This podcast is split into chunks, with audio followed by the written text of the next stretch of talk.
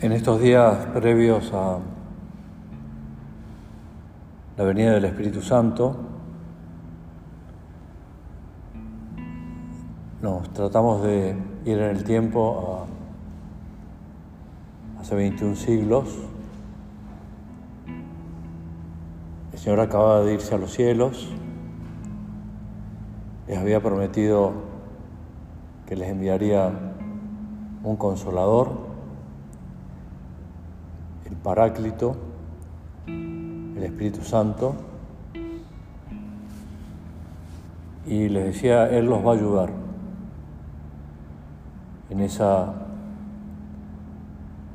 vocación y misión que cada vez comprendían mejor y también cada vez eran más conscientes de la responsabilidad que tenían, la iglesia en sus manos eran las columnas de la iglesia.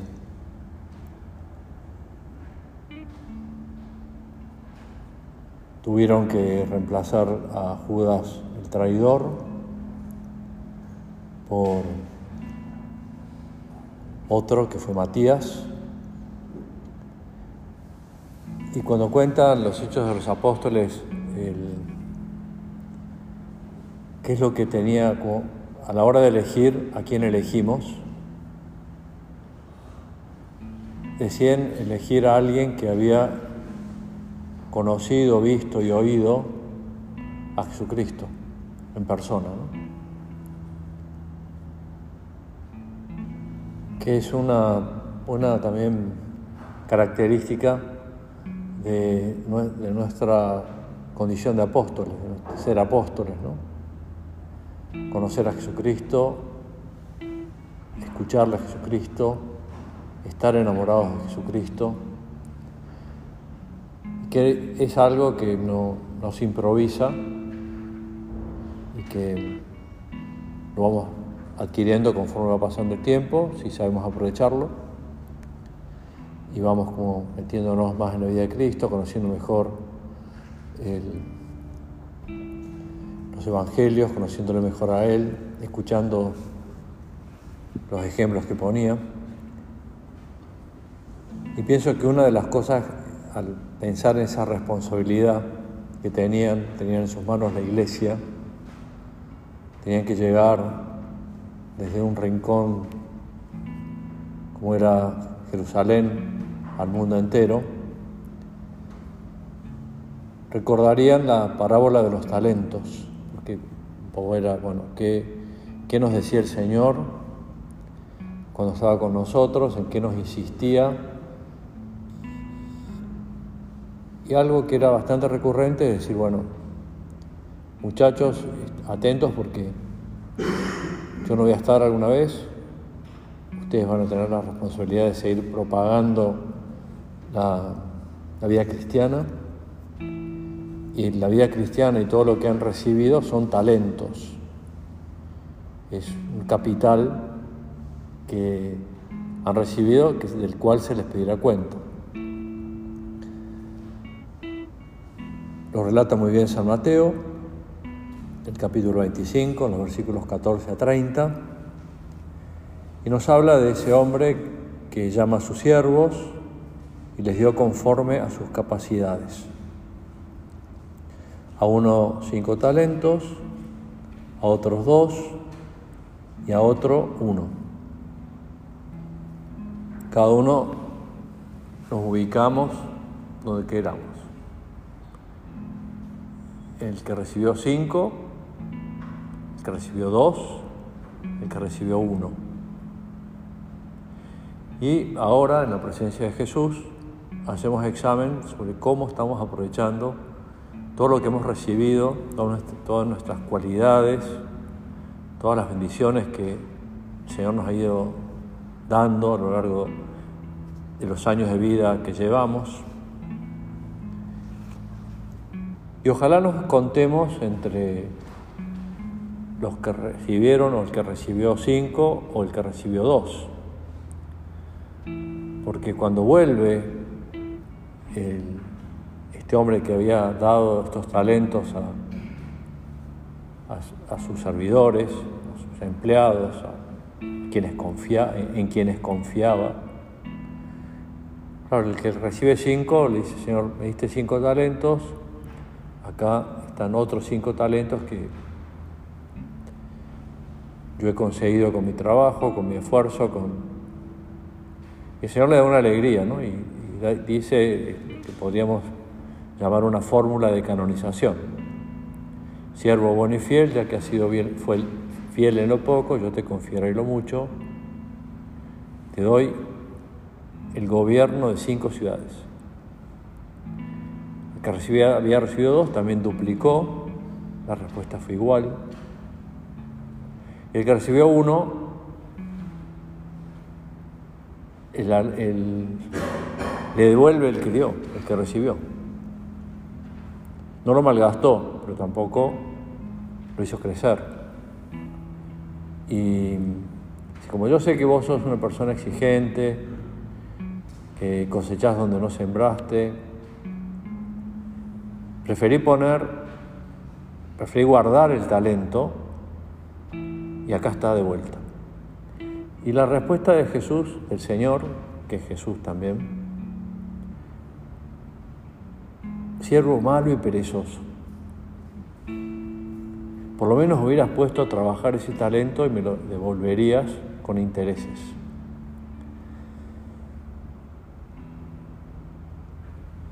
Esto lo repasarían en estos días previos durante su vida, ¿no? Pero el Señor nos ha dado mucho, hemos recibido mucho de Él. Y nos va a pedir cuentas. Va a venir el Espíritu Santo, nos va a dar con sus siete dones, sus, doce frutos. ¿Y dónde va a ser la rendición de cuentas más exhaustiva y más importante de nuestra vida? Cuando nos muramos. El día que el Señor nos diga, se acabó el tiempo de prueba, vení conmigo, la vida es tiempo de prueba, y dame cuenta de lo que has hecho con tu vida, con lo que has hecho con tus talentos. Y ahora le podemos decir a, Jesús de nuevo lo que habrán dicho hace unos minutos en el Vía Crucis, al aceptar la muerte, haz que yo muera en un acto de perfecta caridad hacia ti. Esa palabra, vamos a decir, esa oración, define muy bien cómo afrontar la muerte, ¿no? Como una meta hacia la cual caminamos y que nos impide jubilarnos en esta vida. Acá no hay jubilación. Acá no se puede vivir de rentas.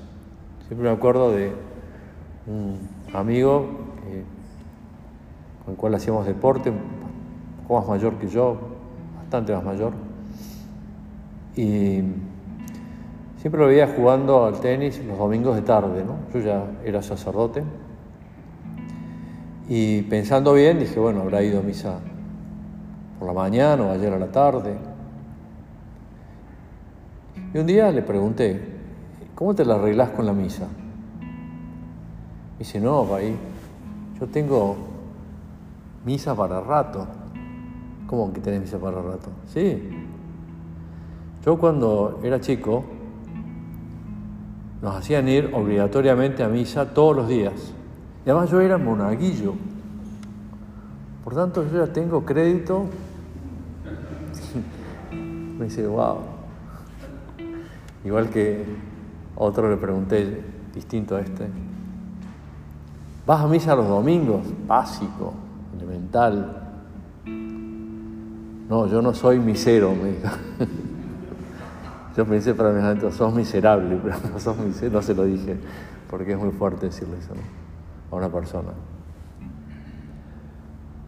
No hay jubilación, ¿no? Y, es muy lindo ver cuando uno participa de la misa o celebra la misa, personas mayores, personas impedidas, enfermas, que buscan la misa, que buscan ese morir. Es como decir, no hay jubilación. El Señor me llamará cuando Él quiera y quiero darte, Señor, una alegría. Que me puedas decir, siervo bueno y fiel, ya que has sido fiel en lo poco, yo te confiaré lo mucho.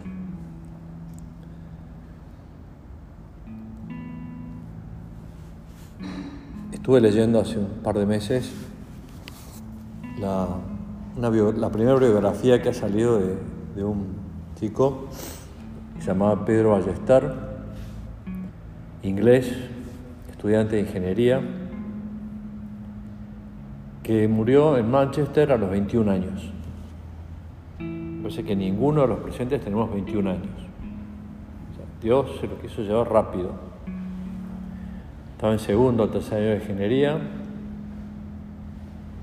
Muy emocionante ver, porque está firmado y hay un documental sobre él de media hora, 40 minutos, cuando a su hermano le dan el título post-mortem de ingeniero de Pedro, aunque no terminó la carrera, pero hizo todo lo que pudo para no atrasarse y para seguir yendo a clase todo el tiempo que pudo, dando los exámenes, etc.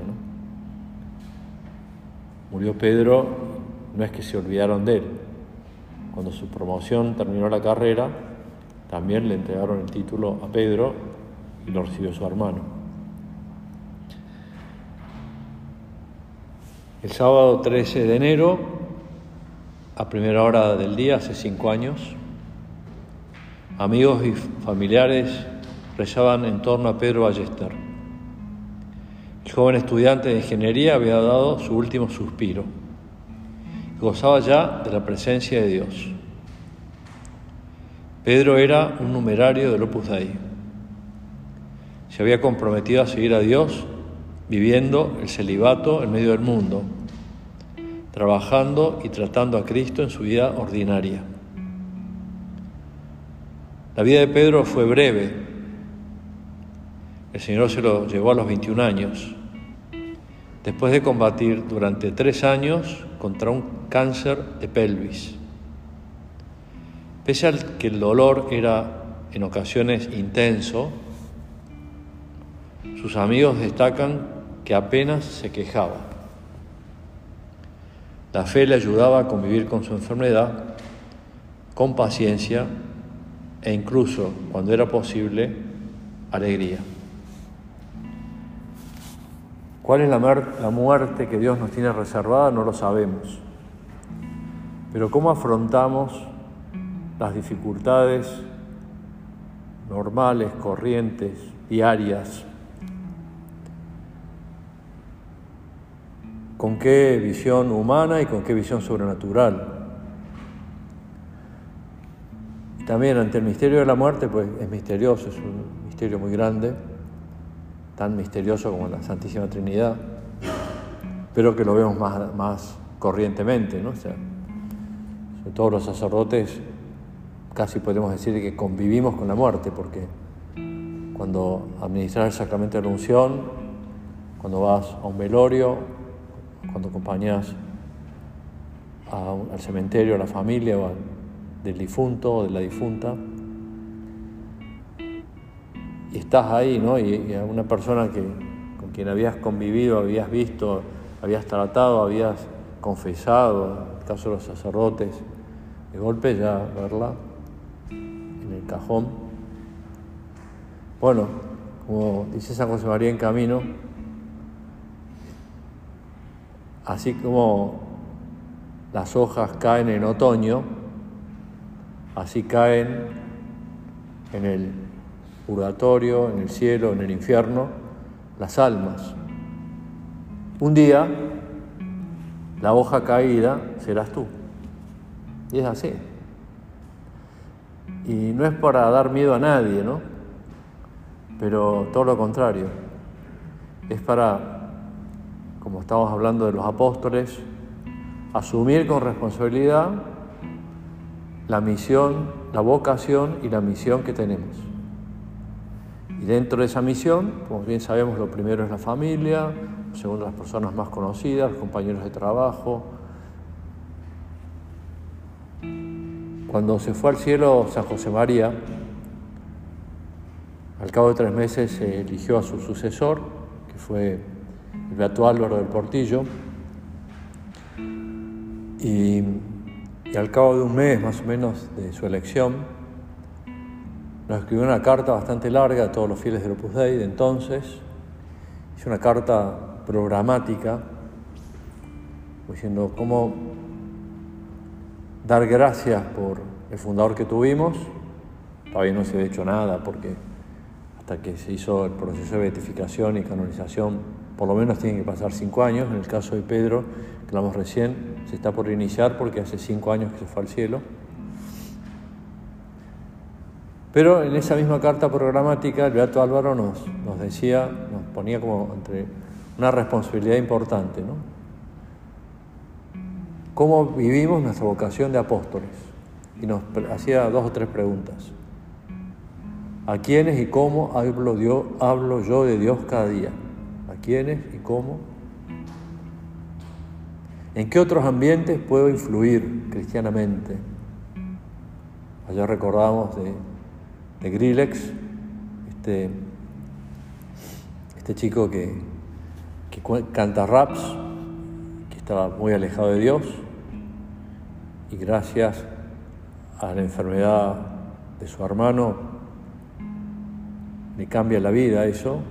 Primero se revela contra, todo, contra Dios y contra todo lo que tiene que ver con Dios, pero después se da cuenta, pues Dios le lleva por ese camino de la conversión y, él habla que ve en el rap ahora una oportunidad de evangelización.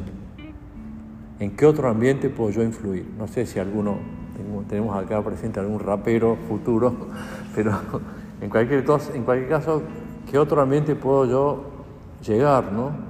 Además de lo que yo ya llego, y sabiendo que lo más importante, insisto, es la familia, ese ambiente, ese pequeño mundo, ese pequeño universo, la familia chica y la familia grande. ¿A quiénes y cómo hablo yo de Dios cada día?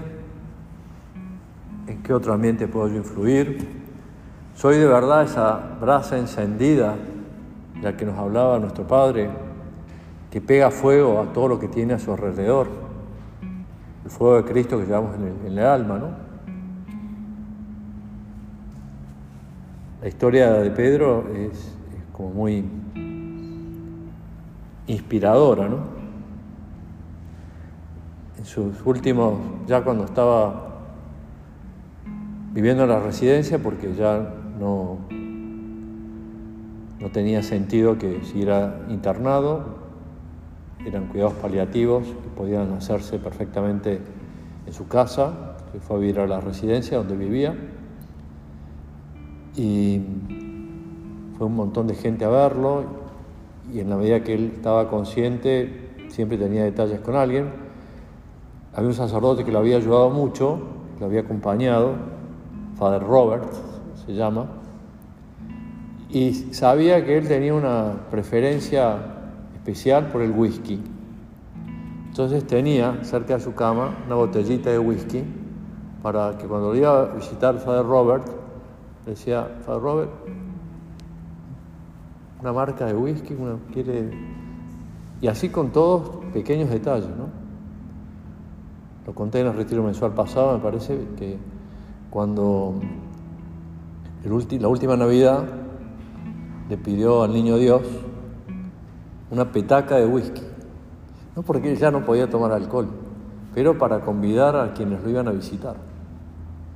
¿Cómo será, y ahora te pedimos Jesús, que también en, estos, en el último tiempo de nuestra vida estemos olvidados de nosotros mismos y pendientes de los demás? Y encontremos el sentido del dolor, el sentido de, la enfermedad, que nos demos cuenta que si Dios nos da un tiempo de, para prepararnos para la muerte, es un privilegio. Así lo cuenta el que escribe sobre su vida.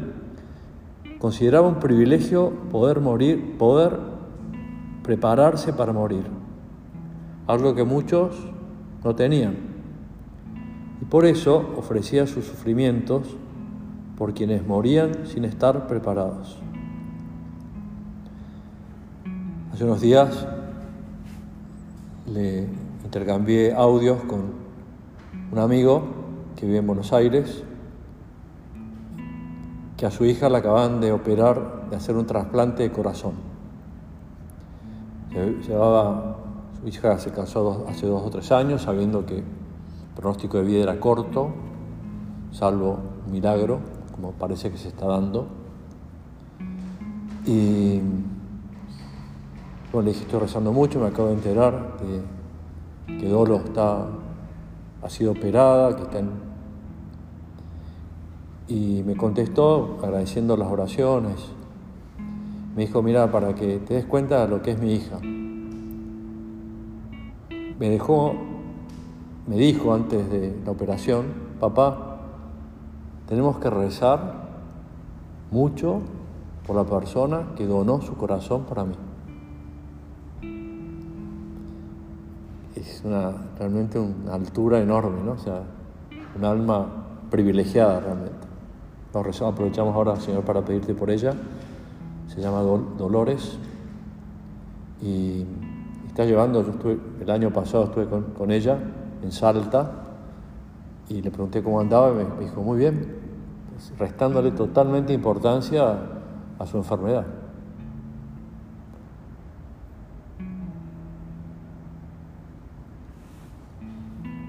Qué bueno que cuando el Señor nos tenga que juzgar, le demos una alegría a Jesús. Comenta San José María en Surco, dice, la consideración de la muerte nos propone grandes lecciones para la vida.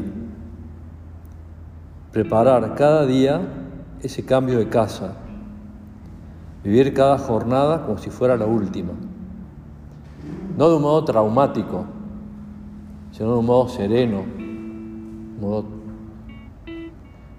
aprovechar, hoy puede ser mi último día aquí en la tierra, con qué me voy a presentar ante el Señor,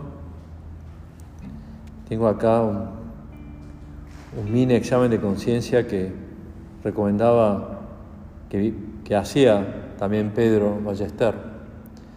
Antes de dormir, sus padres le habían enseñado a rezar las tres Marías, pidiendo por la virtud de la santa pureza, para él y para todos.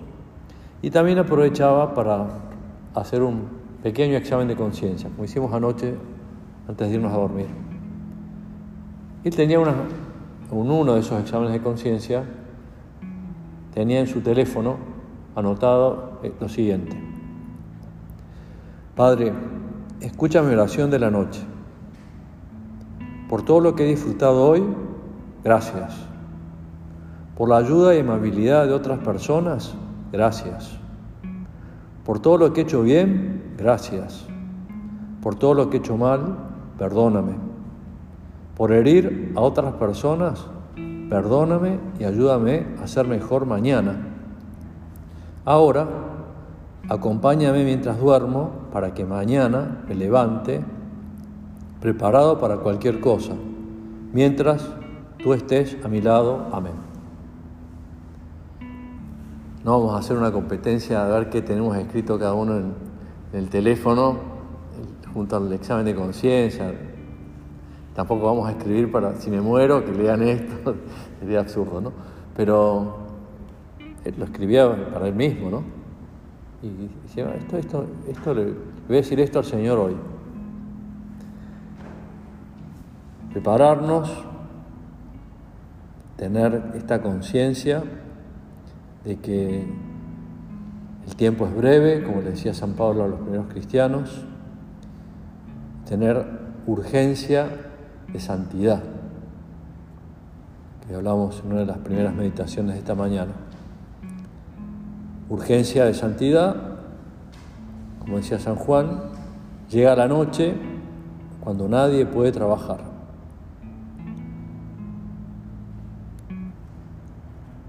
Pedimos, Madre nuestra, que nos ayudes, nos acompañes que estés a nuestro lado, te decimos todos los días cuando rezamos el rosario en las letanías, abogada nuestra, en el, perdón, en la salve, abogada nuestra, vuelve a nosotros esos tus ojos misericordiosos y después de este destierro, muéstranos a Jesús, fruto bendito de tu vientre.